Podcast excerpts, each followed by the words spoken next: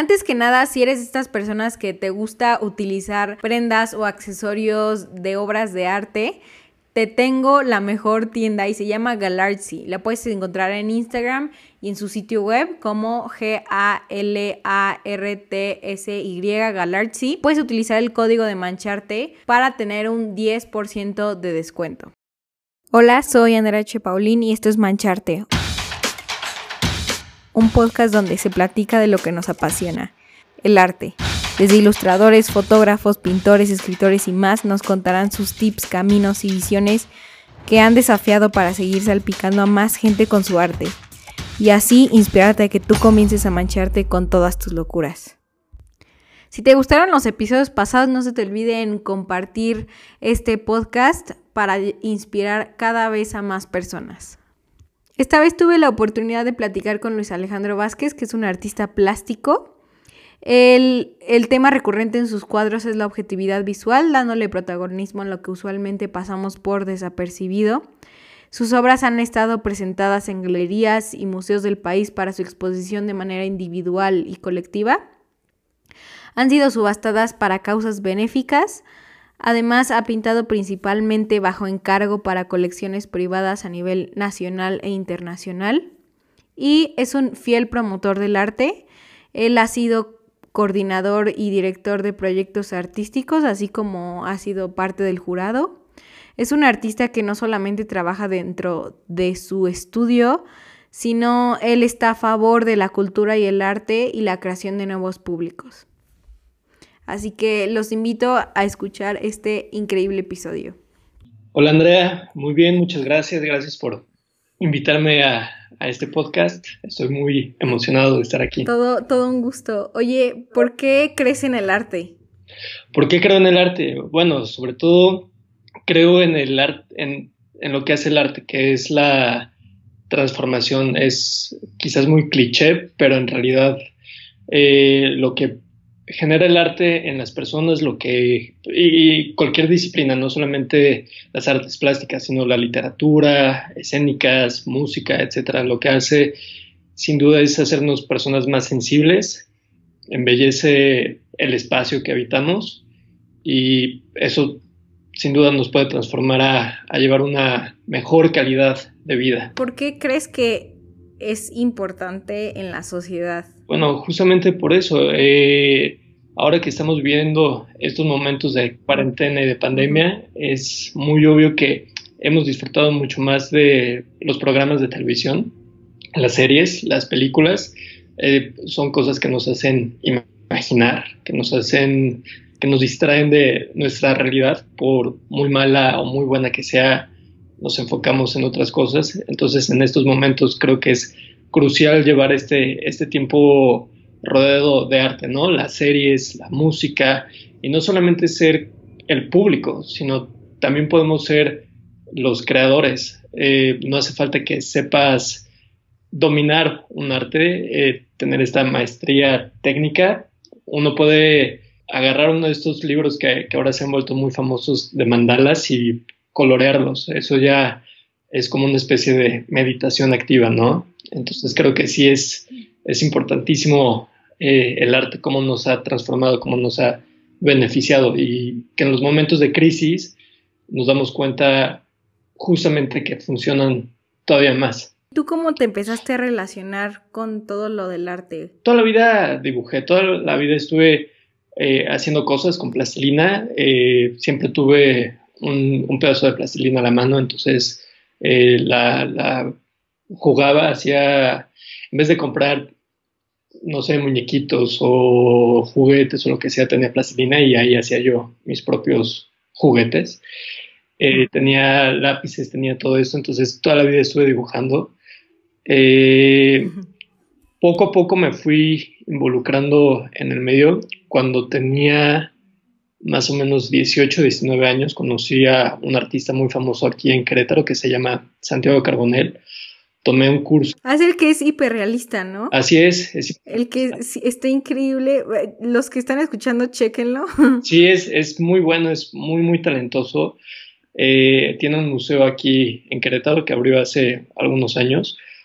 pero la primera vez que lo vi fue en el Museo de Arte de Querétaro y, bueno, me, me, gustó mucho su trabajo. Años después me tocó la oportunidad de tomar uno de sus cursos de dibujo y de pintura. Antes de eso, como te decía, yo era autodidacta. Bueno, lo que pasaba era que tomábamos la clase de dibujo, terminábamos esa clase, era una vez a la semana, terminábamos la clase cerca de las 8 de la noche, era ahí en el centro, en el centro histórico, el centro histórico de Querétaro es precioso, es limpio, es muy seguro. Eh, y, hay una enorme cantidad de, bares y todo eso. Entonces nos íbamos a un bar y eh, convivíamos, hacíamos estas tertulias. Entonces, en estas tertulias no solamente estaba Santiago Carbonell, estaba también otros jóvenes artistas, estudiantes también, o, por ejemplo, nos acompañaba el maestro eh, Francisco Cervantes, que era un literato importante, brillante, ya falleció. Eh, y bueno, convivíamos con muchas personas, entonces siempre estuve rodeado de, gente talentosa que me compartía sus experiencias, me compartía cómo habían ellos conseguido entrar en el arte, qué me recomendaban hacer, qué no me recomendaban hacer la verdad es que yo he escuchado mucho sus consejos. ¿Cómo te empezaste a rodear de esta gente? A través del curso de dibujo, así de, sencillo. Eh, usualmente cuando entras a un curso de dibujo te ves rodeado de personas que tienen el mismo interés que tú, que comparten el mismo interés que tú, y tienes a, tu instructor de, de, dibujo, de música o de lo que sea, que pues obviamente te va a estar retroalimentando, ¿no? De sus experiencias y de cómo está cómo fue también su, camino, etcétera. Entonces es más fácil tomar confianza en lo que uno está haciendo, porque vamos, al principio, sobre todo aquí en México, siendo realistas, dedicarte al arte o hacer algo de arte siempre lo consideran como fuera de lo normal, ¿no? Como que es más fácil. Sí, no, y el mito de te vas a morir de hambre. Claro, e, ese mito y, y sobre todo porque significa que dedicarte al arte te vuelves un poco introvertido, entonces quizás tu tiempo libre lo pasas más en una habitación dibujando o, practicando guitarra o haciendo cualquier cosa, pero tú solo. Y los niños lo que hacen es salir y jugar y, ¿no? Y, Claro, y, también yo lo hacía con, con mis primos y con mis amigos, pero realmente pasaba mucho más tiempo en mis cosas, dibujando, pintando, que, allá afuera. Entonces, ¿Crees que algunos aspectos de la personalidad afecten a que se inclinen más como al lado artístico? Fíjate que mm, no sé, no estoy muy seguro. Creo que sí los artistas en general somos introvertidos. Eso, eso es indudable, sobre todo porque volteamos a ver más hacia, hacia nuestro adentro, hacia nosotros mismos, que hacia afuera. Entonces eso nos, nos motiva, ¿no? Hay, hay, una mayor sensibilidad, eso sí es cierto.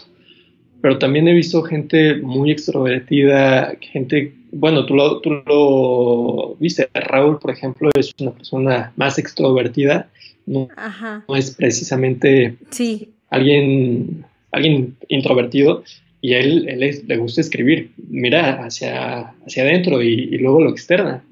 Entonces, creo que sí, sí se podría decir que ciertos rasgos de personalidad son comunes en los artistas, pero no porque no tengas una personalidad de una manera u otra, no significa que no puedas ser artista, porque te falta eso. Ajá.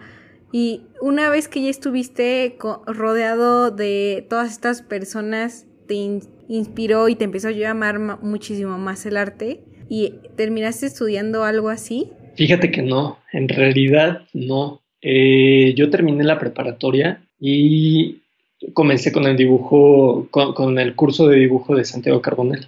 De ahí eh, me fui a, España, él, me recomendó en una academia de otro artista chileno que vive en España. Se llama Guillermo Muñoz Vera. También si, si pueden checar sus obras, están increíbles. Estuve ahí un verano, regresé a México, eh, intenté entrar a la Esmeralda, a Bellas Artes. No, el último filtro, justamente el que se trataba, bueno, no el último, el, el segundo filtro que se trataba de dibujar y pintar y hacer la técnica, me reprobaron. Ahí creo que saqué como tres de calificación o algo así. Y la verdad es que yo me sentía muy seguro. Yo ah. veía que tenían capacidad por encima de la mitad fácil. Entonces... ¿Y no te sentiste así súper frustrado? Sí, no. Creo que soy alguien que no permite que lo que ocurre de manera externa me defina. Eh, más bien tomo, tomo las circunstancias, buenas o malas, y, las asimilo, las mastico y reflexiono, etcétera, y sigo adelante. Sobre todo, eh, digo, obviamente fue, fue una mala noticia, no, no fue algo muy agradable. Sí, me imagino. Pero pues seguí haciendo lo que me gustaba hacer, que era dibujar y pintar. Es, la mejor manera para mí eh, de pasar esos malos tragos. Eh, regreso a Querétaro, estudio diseño gráfico o comienzo a estudiar diseño gráfico. No lo concluí porque eh, Santiago me busca para un mural que está en la Suprema Corte de Justicia de la Nación, ahí en la Ciudad de México. Wow. Sí, era el 2009 y le habían pedido eh, un mural que conmemorara el bicentenario. Y, bueno, necesitaba ayuda, entonces me, pidió que le echara la mano a dibujar y a, comenzar a, pintar. Al final me quedé en todo el proyecto, entonces eh, terminando de ahí me consigo mi propio estudio, un, pequeño local que tiene muy buena luz, lo, adapto y ahí empiezo a pintar. Y, ahí ¿Y nunca quisiste terminar la carrera?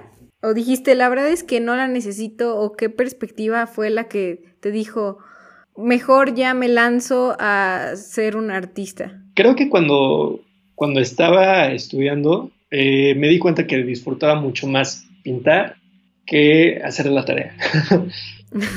Aunque la carrera tuviera mucho sentido y fuera muy parecido a lo que yo hacía, realmente pintar tus propios temas son, son mucho mejores que, hacer la tarea, al menos eso, eso era para mí. Eh, yo ya tenía muy en claro qué era lo que quería hacer, hacia dónde quería dirigirme, ¿no? Y diseño gráfico no estaba llenando esas expectativas me di cuenta de que muchos compañeros habían o tenían grandes talentos en cuestión de, del dibujo, pero eh, se esforzaban sobre todo en como en cumplir este requisito social de ser exitoso económicamente en un trabajo más o menos normal. Entonces, desechaban la idea de ser artistas y se dedicaban a hacer diseño gráfico, que es una especie de arte, de comunicación, pero su propósito es comunicar. El propósito del arte eh, no, no, es, no es claro, no, no es solamente comunicar, no es solamente, o sea, es otro. Sí, como más, tú querías algo más interno de ti, ¿no? Hacia el mundo. Exactamente, quería ser más yo mismo y menos eh, mis clientes. Entonces dijiste, voy a poner mi estudio y no tuviste el miedo de, eh, pues de que no te compraran tu arte? También en ese sentido eh, lo tuve sencillo. Obviamente cuando dejé la, carrera, porque antes de, antes de, diseño gráfico yo estaba en arquitectura. Ah, y, ah sí. Tomé solamente un semestre, no me gustó y creo que desde la mitad del semestre yo ya prácticamente no asistía a clases. Entonces me pasaba la... Dijiste, se cancela. Sí, sí, totalmente, desde el principio. Me la pasaba en la cafetería de la escuela. Eh, ya, ya había conocido algunos amigos de otras carreras que iban a entrar ese año a la misma universidad que yo. Entonces tomaba la primera o segunda clase de arquitectura, me iba a la cafetería, me quedaba ahí y mis compañeros se regresaban a, a clases y llegaban amigos de las otras carreras me quedaba con ellos platicando y me la vivía en la cafetería, me la pasaba platicando con todo el mundo. Entonces nunca, nunca hice eso. Ahí fue justamente cuando conocí a, Santiago Carbonell, cuando tomé el curso, eh, y él me dijo algo muy importante. Me dijo, ¿qué quieres hacer? Tienes talento para la pintura, pero tú, ¿qué quieres hacer? Estás en arquitectura tienes que definir muy bien qué cosa va a ser un hobby para ti y qué cosa va a ser una profesión para ti. Y lo que tú tomes como una profesión tiene que ser muy en serio. Te lo tienes que tomar muy en serio. creo que a la siguiente semana me salí de arquitectura. Entonces, obviamente aquí en casa, eh, en ese momento mis papás, aunque sabían que había un talento, querían que terminara una carrera, porque, porque bueno, también eso se lo platiqué a Santiago, le dije, quiero terminar la carrera y después dedicarme al arte. Y me dijo, no, tienes muy buena edad, empieza ahorita a generar una trayectoria, empieza joven, es mejor que, que vivas del arte y batalles al principio, porque al final en cualquier profesión comienzas batallando, sobre todo porque tú eres tu propio empresario, tú eres tu propio jefe. Sí, cuando vas y pides trabajo te piden este cinco años de haber trabajado en otro lugar y pues no los tienes, ¿no? Exacto, exacto. Entonces, aquí en, en este tema del arte eh, es mucho mejor batallar cuando eres joven, cuando tienes toda la pila, cuando tienes todos los sueños, cuando te quieres comer el mundo. No significa que de viejo no lo quieras hacer, simplemente de tienes toda la pila y puedes pasar malas y, sabes que tienes mucho adelante y, seguir avanzando y seguir luchando por tus sueños. Entonces sí, sí fue algo, algo crucial el hecho de, saber qué cosa era un hobby para mí y qué cosa era una profesión para mí. ¿Y tus papás qué te y tomé, tomé el arte como tal. ¿No fue como un shock familiar? Sí, no les gustó para nada la idea. Como papá, obvio, te preocupas por tus hijos, por cuál va a ser el futuro de, tus hijos. en ese sentido, sí, no, no, fue, no fue fácil y creo que durante muchos años no están muy seguros de, de, cuál era mi, mi, destino, mi futuro como tal. Yo empecé a, a generar pintura, empecé a generar obra y hubo alrededor de mí gente que creyó en mí y que me empezó a comprar obra. Y en ese momento que tus papás, chance, o sea, sí te apoyan, pero mm, no sé, te ven, puede ser que chance hasta te veían medio perdido, ¿no era para ti un problema? O sea, ¿cómo te sentías al respecto? O sea, ¿te daba como ansiedad entre tanta incertidumbre? Sí, cuando, cuando estás en ese ambiente familiar donde, donde te apoyan a medias, eh, donde, o sea, sabes que no hay una mala cara, no, no es así como, o sea, no era un delito, pero no estaban totalmente conformes, sí, sí era como medio incómodo, pero la verdad es que no me importaba mucho. ahora, ahora que... Dijiste, yo voy a ir por mi sueño, es sí, claro. Ahora que escuchen el podcast, se van a enterar que no me importaba mucho lo que me, lo que me dijeran. Eh, porque sí, como dices, a mí me importaba vivir mi vida eh, y, hacer yo mis cosas. Entonces, sabía que yo lo estaba haciendo, yo lo hacía bien, había gente alrededor de mí que, que, admiraba lo que yo hacía. Y, como te digo, empecé a vender poco a poco. Empecé con cuadros no muy grandes o dibujos no muy grandes, pero sí muy bien hechos. Y los vendía bastante baratos. Los vendía entre tres mil y cinco mil pesos. ¿Y cómo, cómo empezaste a encontrar clientes o de dónde? O sea, pintas y luego cómo te das a conocer o, cómo funciona eso. Creo que se, se, escuchó mucho que yo no quería una vida convencional y quería ser artista. Entonces fue un tema que se platicó mucho con, en mi familia. Mi familia es muy grande, muy, muy grande. Tengo muchos primos y tíos y esos primos tíos conocen a, otras personas. Ya sabes, Querétaro es como... Sí, y luego Querétaro era así...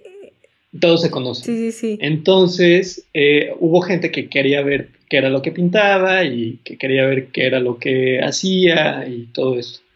Y dentro de lo que ocurría, bueno, dentro de lo que hacía, a la gente le gustaba y lo compraba. Entonces me acuerdo que de mis primeros dibujos, ya en esa etapa, cuando tenía 18 años, 19 años, lo vendí en 500 pesos, que es una baba. Pero ya. Sí, yo ahorita vendo unos así de acuarela, los vendo igual como a 500 pesos. Sí, ¿no? Y es la mejor manera de empezar porque empiezas a, generar ya un producto, ya empiezas a ver tu, tu obra, tu, lo que tú haces, ya no como un hobby, ya lo empiezas a ver como una profesión, ¿sabes? Ya empiezas a, darte cuenta que lo que tú haces tiene un valor y tiene una importancia. ¿Y cómo sabías el precio? Creo que no, no lo pensaba mucho. Quizás lo consultaba, por ejemplo, con mi papá. Le decía, oye, ¿qué tal? ¿Cómo ves este dibujo? ¿Qué onda? ¿Qué precio le puedo poner? Y ella me decía, no, pues véndelo entre tal y tal. Entonces confiaba mucho en, su palabra y veía que se, que se vendía, que se compraba. Entonces, hay, hay, algo que es muy cierto, que, por ejemplo, la, la, mejor manera de hacerte publicidad en ese sentido son, es producir, son las paredes. Mientras más paredes tengan tus cuadros, mientras más paredes tengan tus dibujos, mientras más gente tenga tu arte, es una mejor publicidad, ¿no?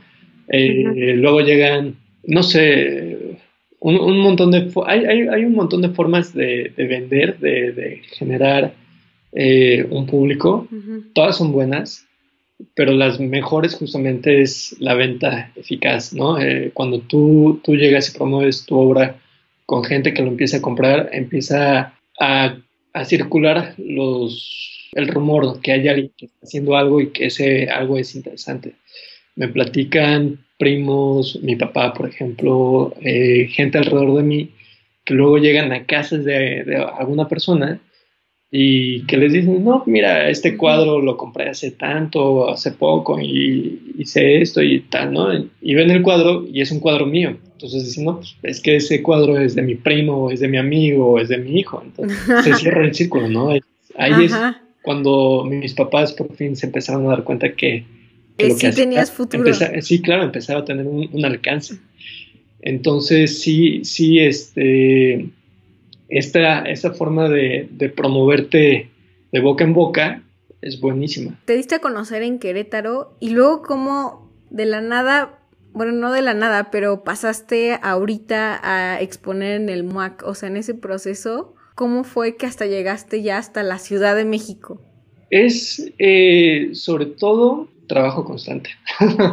Igual suena, suena mucho a cliché, pero mientras más producto tengas, mientras más producto generes, es más fácil que ese producto empiece a, rebasar fronteras.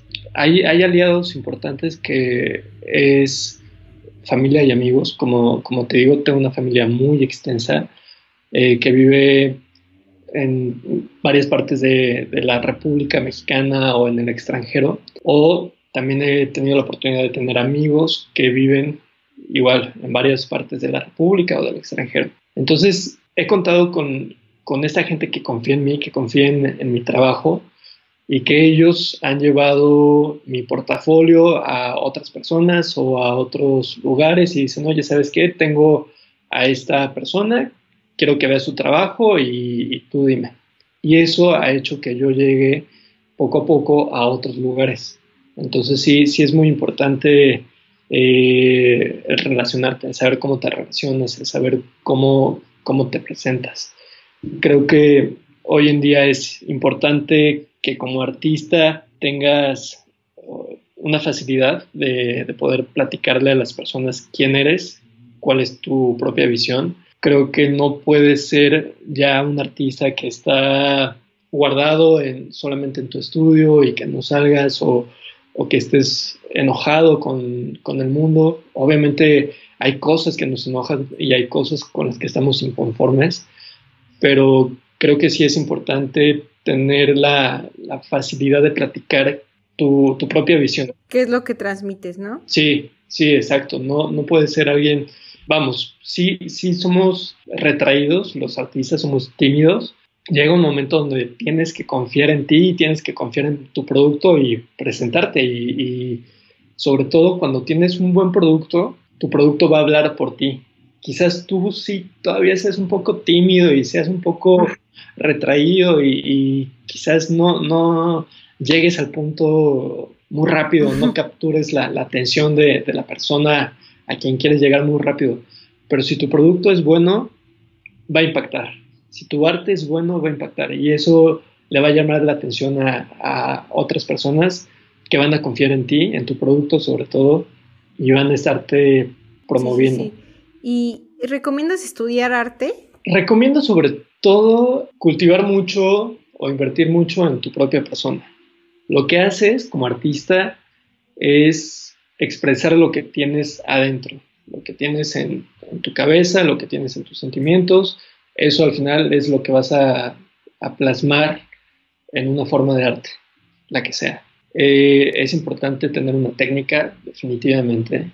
y eso te lo dan las escuelas, te lo dan los cursos, te puedes acercar a, un maestro de arte, pero eh, sobre todo es invertir en ti, es decir, lee libros, poesía, lee, escucha música, buena música, conoce de otras culturas, conoce de otras personas. Los artistas cuentan historias, cuentan... La, vida, ¿no? A través de... Sí, narran, narran de la vida. Exacto. Entonces es importante que, que cultives en ti todas esas cosas para que luego las expreses o las dejes ir en, en una pieza. ¿Un libro que recomiendes? Uy, ya me ganó eh, Raúl en, uno de tus posts. Eh, es, muy buen libro. Eh, hice, cometí el error de prestárselo a alguien y jamás me lo regresó. Ay, es lo peor. Y, claro, y ahora en este tiempo de cuarentena volví a leer Cien años de soledad. Cien años de soledad es una joya, no sé si lo has leído. Lo he querido, está en mi bucket list de libros, de hecho. es, es una joya, es impresionante cómo García Márquez resuelve esta esta literatura es, a mí me gustó muchísimo, es, de mis libros favoritos, entonces, bueno, lo, recomiendo. Igual, de música, la música clásica siempre es un básico que tienes que tener, eh, independientemente de tus gustos y de tu artista favorito, etcétera. La música clásica es, es mucha, es muy variada y siempre vas a encontrar como algo que te, que te gusta. Ahí quizás, no sé, hay cosas de Beethoven o Mozart que no me gustan, pero hay cosas de ellos que sí, hay otros artistas. Sí, o sea, como que la música clásica tiende este efecto mágico que se conecta como más en la parte del alma. Es, es difícil de explicar, pero como que te, o sea, te empiezas a inspirar naturalmente si la escuchas. Es, lo que te decía. Claro, es lo que te decía, te sensibiliza. Ajá. Y es sensible. ¿no? El artista puede viajarse viendo una planta, ¿no? O, viendo una noche, o sea, cuando, o un charco de agua. Eh, parte, por, ejemplo, de, mi obra es que pinto las cosas que usualmente pasan por desapercibido. Una botella o una lata de Coca-Cola, por ejemplo. Si hay un trasfondo en, el tema que estoy haciendo de la lata de Coca-Cola, es un envase y, adentro de este envase hay prácticamente un veneno, ¿no? Digo, sí es una golosina, pero sabemos que no es nada buena para la salud. El envase es precioso, es brillante, es atractivo, te, o sea, eres adicto, ¿no? El envase es parte importante. Entonces, eh, a través de estos cuadros que hago con las latas de Coca-Cola, lo que quiero expresar es justamente eso, que muchas veces nos dejamos llevar más por una superficie brillante y bonita y terminamos consumiendo veneno. Exacto, sí. Entonces yo tomo estos, estos elementos, estos objetos cotidianos y los, los hago protagonistas en, mi obra. Y eso es lo que, lo que te decía, que al final el artista es tan sensible que ve la cotidianidad con, otro, con otra visión, con otro punto de vista, con otra sensibilidad que transforma esa, e-, ese objeto común o esta, sí, esta cotidianidad en algo mágico. Sí, justo en la cuarentena pues te das cuenta que a pesar en toda la rutina de la cuarentena que, o sea, que vives día con día, como que hay esos pequeños momentos que disfrutas más, ¿no? Sí, sí, totalmente. Creo que te vuelves más consciente, sobre todo del espacio donde vives, ¿no? Eh, sí. ya estamos muy conscientes de cada centímetro cuadrado de las paredes. En tu casa o de claro. que... Sí, de que te vas a otro lugar que antes no estabas. Sí. Tan frecuentemente y ahorita en la cuarentena dices, pues bueno, o sea, voy a ocupar lo que tenga que ocupar, ¿no? de la casa. Claro, claro, te hace súper consciente de, todo eso y, y, de verdad ves, ves esa belleza en donde usualmente no la veías. Sí, sí, sí, no, 100%. Sí, ahora que estoy en la cuarentena me ha tocado lavar los platos, es mi tarea diaria. Eh, le mandé una fotografía a mis hermanas de, de, mi faena, de los platos. la verdad es que la fotografía parecía un bodegón, parecía estar listo para, para pintarse. Entonces, claro que encuentras belleza en eso que usualmente... Tan normal, ¿no? Sí, sí. Que lo das por sentado. Exacto. Y, y, regresando a, a, la respuesta de tu pregunta de recomendar estudiar Bellas Artes, sí lo recomiendo mucho, es algo que, que yo no tuve la oportunidad, no, no porque careciera de la, de la oportunidad, sino más bien porque me dediqué a trabajar, pero sí te forma, te ayuda mucho a formarte, sobre todo tienes que estar muy consciente de qué es lo que esperas de una, de una escuela y ver el plan de estudios de una escuela, porque no, no siempre te van a enseñar lo que tú quieres. Te van a dar una probadita de muchas cosas, pero y, eso suma mucho. Eh, te va a hacer conocer muchas otras, vamos, te van a abrir el mundo de técnicas. Sí, qué chance no sabías que existían y te gusta más, ¿no? Exactamente, te hacen explorar y eso, eso está muy padre. Y otra cosa, vas a estar igual rodeado de alumnos o de compañeros que, le gusta eso. Ajá, y que te van a estar retando a hacer mejor, mejores cosas, sobre todo porque siempre viene la crítica y siempre vienen los aplausos, entonces siempre va a haber como esta parte de, reto, de desafío, de ir creciendo.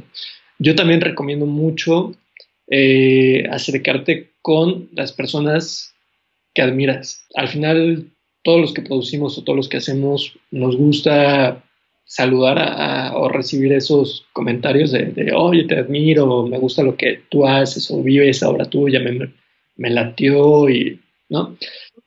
Y siempre pedir esos consejos, pedir, tú enseña lo que tú haces, lo que tú tienes y decir, oye, quiero, me gusta lo que, lo que tú haces, cómo lo lograste, qué, qué me recomiendas a mí hacer. Y seguramente te van a dar los mejores consejos o los consejos que a ellos les funcionaron y te van a ayudar a, crecer mucho. Eh, hay, hay algunos concursos donde me invitan como jurado y hay piezas muy buenas que simplemente no ganan el, los primeros lugares porque hubieron detalles obvios que, que, a pesar de lo bien hechas que subieron, no ganaron. Y hasta ahorita jamás se me ha acercado alguno de los concursantes a decirme, oye... ¿Qué me faltó? ajá, ¿qué me faltó para, para haber ganado, no? O por qué este sí ganó y yo no. No de una manera de, desafío o de enojo, sino de decir, quiero... Ajá, quiero ganar el siguiente concurso, ¿qué necesito hacer? Nunca, nunca se me ha acercado alguien a, hacer eso, a, a preguntarme y creo que es parte importante. Es que sabes que, o sea, yo cuando en, en las pocos que he concursado, como que digo, bueno, o sea, no gané ni modo y porque das como el arte tan relativo que no sabes si, si fue algo técnico o es como todo tu estilo o, o sea, no, no sé si me di a explicar. Sí, claro. Creo que muchas veces los concursantes se comparan con el primer lugar. El primer lugar ganó y como tú dices, el arte es relativo y personal. El primer lugar ganó porque tenía que ganar bueno, no tenía que ganar, sino lo hizo de una manera en la que ganó. Eh, creo que es importante más bien compararte contigo mismo de qué fue lo que, lo que pasó, qué fue lo que ocurrió y sobre todo algo muy importante, en los concursos siempre hay criterios de evaluación. Eh, más bien el jurado se les pide o se nos pide que tengamos esos criterios muy en claro que, que son los que nos hacen ganar. Creo que una parte importante y subjetiva que luego pongo yo en los concursos que, organizo o, en los que me involucran, que es el impacto, el impacto visual. Y parte de ayudar a medir esa, esa parte del impacto visual es, tú ves las piezas y cuando ya no estás viendo ninguna, ¿cuáles tienes todavía en la cabeza? Esas te impactaron, esas son las que recuerdas. Entonces, esos tienen de alguna manera puntos extra. Y eso es algo, algo importante, que la pieza no importa qué tan compleja o simple sea, impacta. Eso es, eso es importante. ¿Bueno o malo? Sí, sí, sí, sí, sí, que impacte. Muchas veces eh, los colores que usan, el tema que usan, eh, cómo resuelven la composición, eh, los contrastes, ayudan a, generar ese, ese, impacto visual. Y el, en los proyectos que mencionaste, por ejemplo, ¿qué es el Festival Madonari? que me contaste. Sí, es un festival que, estamos haciendo aquí en Querétaro. El Madonari es una forma de arte que es una pintura en el piso, es, un arte de calle, es muy popular sobre todo en Italia, o empezó en Italia, que era artistas que dibujaban en, las plazas, en los atrios de las iglesias, y dibujaban a la Virgen, ¿no? Dibujaban a la Madonna. Entonces, quienes dibujaban a la Madonna en carboncillo y gis blanco, en estos, en estos atrios, en estas plazas, les empezaron a llamar Madonari. Y de ahí, bueno, empezó a pasar el tiempo, llegaron nuevos colores, colores mucho más brillantes, mucho más vibrantes, eh, llegaron nuevos temas y se empezó a, hacer un arte eh, donde reproducían obras de arte clásicas, obras de arte religiosas y poco a poco empezaron a llegar a los nuevos temas. Entonces eh, se empezaron a hacer concursos. En, en el país hay, hay, estos concursos. En Guanajuato, por ejemplo, en el estado de Guanajuato, hay estos concursos en varios municipios. Guanajuato Capital tiene un concurso importante y se les pone un tema, mandan sus propuestas y bueno, se, califican aquí en Querétaro. El año pasado fue la primera vez que se hizo este festival. Eh, hay un artista joven muy talentoso que es de Guanajuato, pero lleva muchos años viviendo aquí en Querétaro, que se llama Ignacio Chávez, eh, que es fregonazo. Luego te... bueno, Instagram está está así. Búsquenlo. Impresionante lo que hace. Ha sido concursante no solamente aquí en el país, sino en Alemania, Italia. Wow. Ha sido el primer lugar a nivel internacional. Y debe de tener 24 o 25 años, es muy, muy joven. Entonces, él y yo nos juntamos para programar el primer festival que se pudo concretar el año pasado. Y eh, tuvimos, bueno, la convocatoria salió a nivel nacional. Escogimos solamente a 26 propuestas porque el espacio que lo hicimos en, Plaza de Arte era reducido, exacto. Entonces fue un muy buen inicio, nos quedamos con las 26 mejores propuestas. Los concursantes tenían que vivir en el país independientemente si fueran extranjeros o no vivir en el país. Y la verdad es que, como te digo, tuvimos a los mejores 26 del país. Estos 26 concursantes durante el año, bueno, se hacen otros concursos en otras ciudades, en otros países, y han estado ganando los primeros lugares también en otros países. No, qué increíble. Lo que tuvimos en Querétaro fue, fue algo bastante, bastante bueno. Eh, alcanzamos a 25 mil personas en, tres días. Eh, ¿Qué, días fueron? Fueron justamente 11 y 12 de mayo. Viernes 10. El ah, hace un año, literal. hace un año, literal, sí. Ay, qué mal que en este no pudo haber. Exacto, hubiera sido en estos días pasados. Ya teníamos el tema, ya teníamos todo, ya solamente nos faltaba lanzar la convocatoria justo cuando empezó. Ah. Oye, ¿y se puede saber cuál era el tema? No. No, porque probablemente lo, lo usemos. Eh, ah, ok, después. Ajá, se pospuso, entonces probablemente lo usemos para, para otro, otro, para el siguiente concurso. Qué increíble. Y eh, estos artistas me imagino que tenían igual un tiempo para dibujarlo y todo eso. Tienen, eh, sí, el año pasado, bueno, se les dio dos días. hubo ahí una confusión en la convocatoria. Este año ya lo, lo habíamos corregido pero tienen desde las 9 de la mañana del sábado hasta las 5 de la tarde del domingo para trabajar. O sea, es full, a, todo. sí, y hay artistas, vamos, no, no porque te desveles significa que vas a hacer el mejor trabajo, porque llega un momento donde el cansancio va en contra. Ajá, entonces puedes regarla. Eh, hay artistas que se quedaron toda la noche, hay artistas que no se quedaron toda la noche la verdad es que pues es una competencia. Entonces, pues sí, ganaron los mejores. Qué increíble.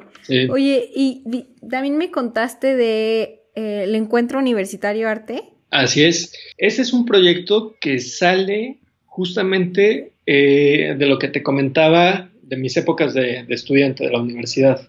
Me di cuenta que el diseño gráfico tenía muchos compañeros que les gustaba mucho el arte, pero no se dedicaban a, hacerlo como tal. Y luego me empecé a dar cuenta que en otras carreras también habían personas que les gustaba el arte, en particular eh, la plástica, eh, dibujo, pintura, grabado, y no se dedicaban a eso. Y estaban bien, lo hacían como un hobby. no les interesaba mucho eh, vivir de eso ni nada por el estilo. Y después me di cuenta que habían ya adultos, ya, ya personas que se estaban retirando, que también les gustaba el tema de, de la plástica o de las artes visuales, la fotografía, por ejemplo. Y eran personas que ocupaban puestos muy importantes, ah, ya sea en las empresas o en la política o cualquier cosa, y, eran sobresalientes en lo que hacían, aunque no lo hiciera, aunque fuera solamente un hobby. Y vi esa área de, oportunidad.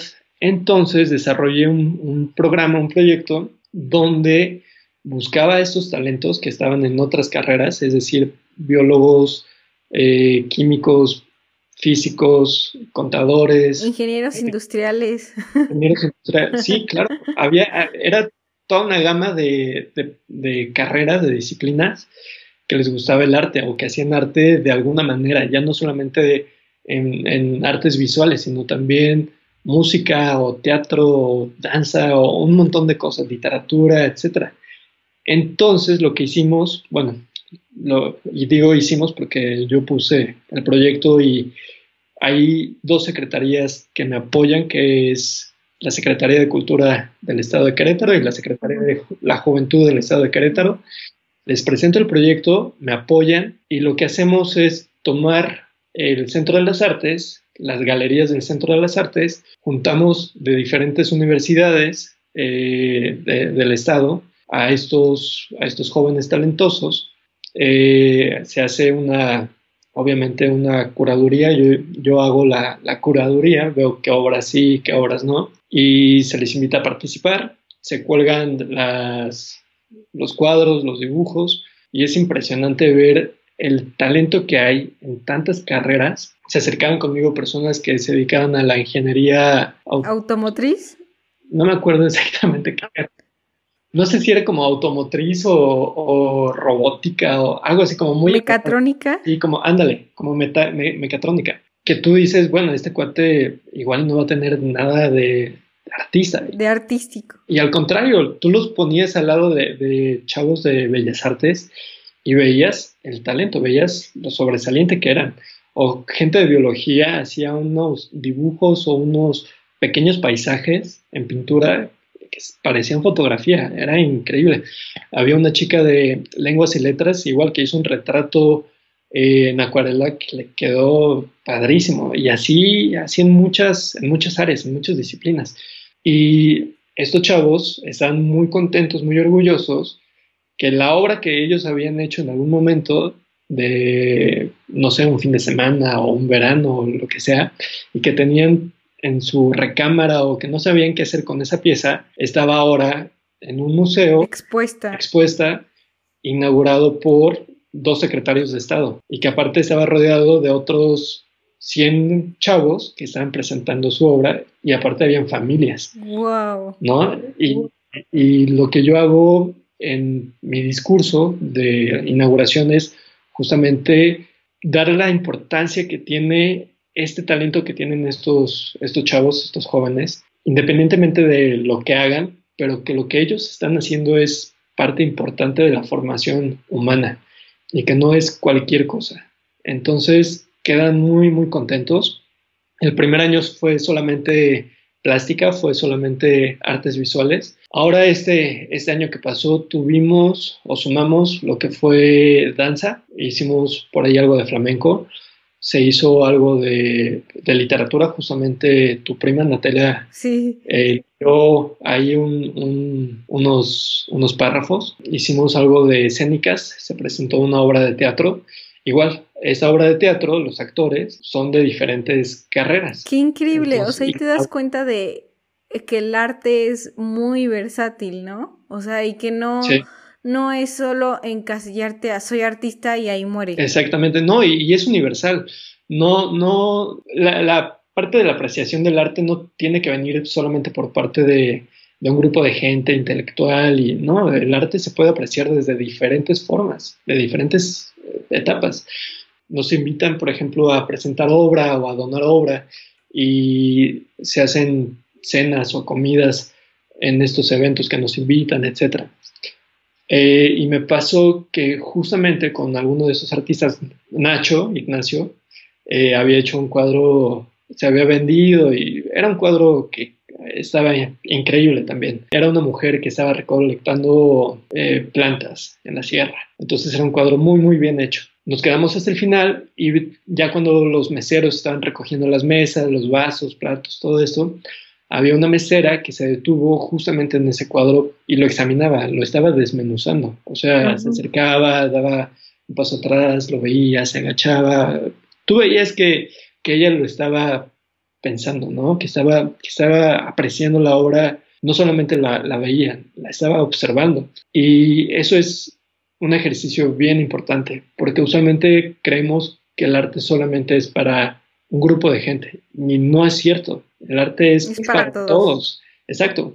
Quizás quien puede coleccionarlo sea, sea un grupo en, en, particular, que en realidad el arte es, o sea, hay precios de arte para toda la gente. Puedes conseguir unas acuarelas unos grabados unos precios bastante accesibles, bastante, bastante buenos, y puedes conseguirte obras de arte multimillonarias. Hay, hay un rango muy, muy grande. Entonces, claro que puedes coleccionar arte desde, desde cualquier billetera. Y, y bueno, este, este este ejercicio de cómo hay público, yo, yo soy de la idea que hay mucha gente que le gusta el arte, le apasiona el arte, pero todavía no sabe que le gusta o que le apasiona, porque todavía no se ha acercado a esos espacios. Entonces, justamente estos proyectos en los que me toca a mí coordinar o, estar involucrado, tiene mucho que ver con generar públicos, llegar con, con estos esfuerzos, con estos artistas, a públicos cada vez más grandes, más amplios. Ser así como un defensor del arte, ¿no? Sí, es un defensor. Un Batman artístico.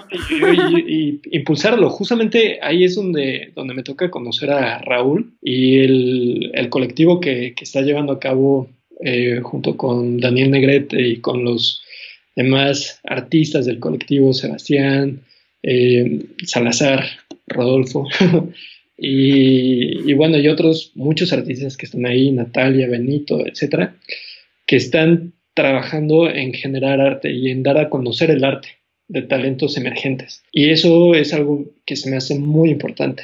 Crucial. Sí, totalmente. El hecho de sacar el arte de, de estos, esas inquietudes, estos talentos emergentes, estas personas que están haciendo algo, se me hace súper importante, porque muchas veces vemos en los museos o en las galerías a, artistas que ya tienen una trayectoria, que ya llegaron a un nivel y ya empiezan a, ya es más fácil que les presten el espacio. Sí. Y, y como decías al principio, al final en este medio, en esta industria, si tú quieres exponer, si tú quieres presentar tu obra en una galería, en un museo, te van a pedir lo mismo. Te van a decir cuál es tu currículum enséñame tu obra. Sí, es horrible porque no, o sea, yo en lo personal no sé de dónde. Claro, es, es complicado. No, no, ¿cómo, cómo puedes eh, presentar un currículum si no, si no te están dejando? Ni te dan la oportunidad. Exacto. Entonces, bueno, para mitigar eso creo que es muy importante, sobre todo participar en exposiciones colectivas, es lo más sencillo, porque tú presentas una pieza, una muy buena pieza, y ya con eso es suficiente para, participar. Y mientras más colectivas tengas eh, y puedes presentar la misma obra dos, tres veces, no pasa nada. Entonces es, fácil. Ya después una exposición individual ya involucra más piezas que sean novedosas, que las guardes durante mucho tiempo, solamente para, esa, para ese propósito, etc.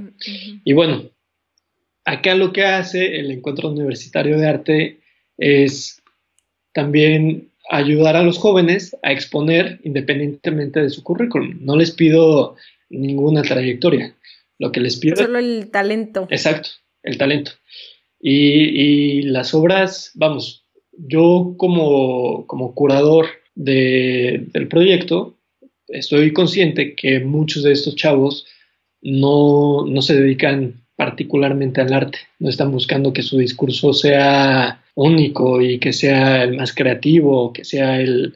No, lo que estoy, lo que estoy buscando es que la obra que presenten sea una obra interesante, que esté bien hecha, sobre todo, y listo. Entonces, hago esta mezcla donde invito a diferentes carreras e invito a los artistas en potencia, que son los que están estudiando en, Bellas Artes y están presentando su obra. Entonces es curricular obviamente esta exposición, eh, aunque no haya una invitación con los nombres de todos y cada uno, porque por ejemplo el año pasado fueron más o menos 200 artistas, porque además se me olvidó mencionarte que además de los de plástica, de los de danza, de los de literatura, de los de escénicas, también hubo una orquesta de, jóvenes.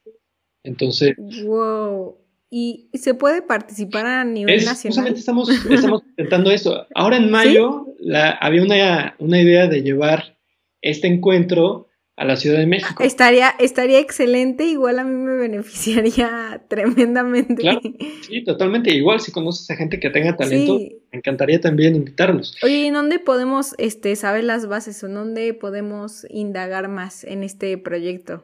Eh, a través de la Secretaría. Ahí, bueno, la forma más directa es Instagram. Entonces está el Instagram de Encuentro Universitario de Arte, que bueno, es encuentro-universitario-arte. Es un poco largo, pero, pero conciso. Perfecto. Sí, y ahí cuando salga alguna convocatoria, cuando salga algo, pues se publicará. Perfecto. Además, la Secretaría de Cultura, por ejemplo, en este caso de la, del Estado de Querétaro, pues también lo publica y se procura hacer ruido. Ok. Entonces, eh, te decía, este se, se quería hacer algo, algo parecido, llevarlo a la Ciudad de México, pero nos agarró la cuarentena. Ay, es que esa cuarentena mató muchos planes, o sea, todos. Justamente el proyecto era como una forma de enseñarle a otras ciudades cómo se puede involucrar el arte a gran escala. Entonces era, era una forma de, de presentarles estas qué ideas. Increíble. Ya para terminar, es, ya voy a hacer una como sección de preguntas rápidas donde eh, ya son como más a tu persona. Punto de tu bucket list. Híjole, la pones, la pones complicada. Eh, yo creo que seguir en este, en este tema, seguir impulsando el arte. Así a gran escala, creo que ese es uno de mis objetivos. Eh, lugar favorito en esta tierra. que hayas estado. Que haya estado. Ok. Eh, Italia. Yo creo que Italia ha sido mis países. ¿Hay una ciudad en específico? Venecia es México. El, detalle que más disfrutas de tu día. Ah, definitivamente. Y el olor, y el olor del café.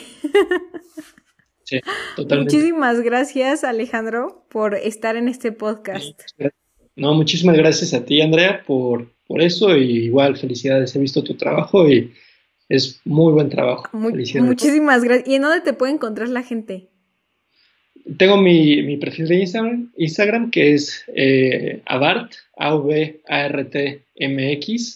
Es mi página donde estoy subiendo obra. Entonces ahí me pueden encontrar. Muchísimas gracias por haber escuchado hasta el final de este podcast. Ya sabes que existe para brindarte esa inspiración que necesitas día tras día.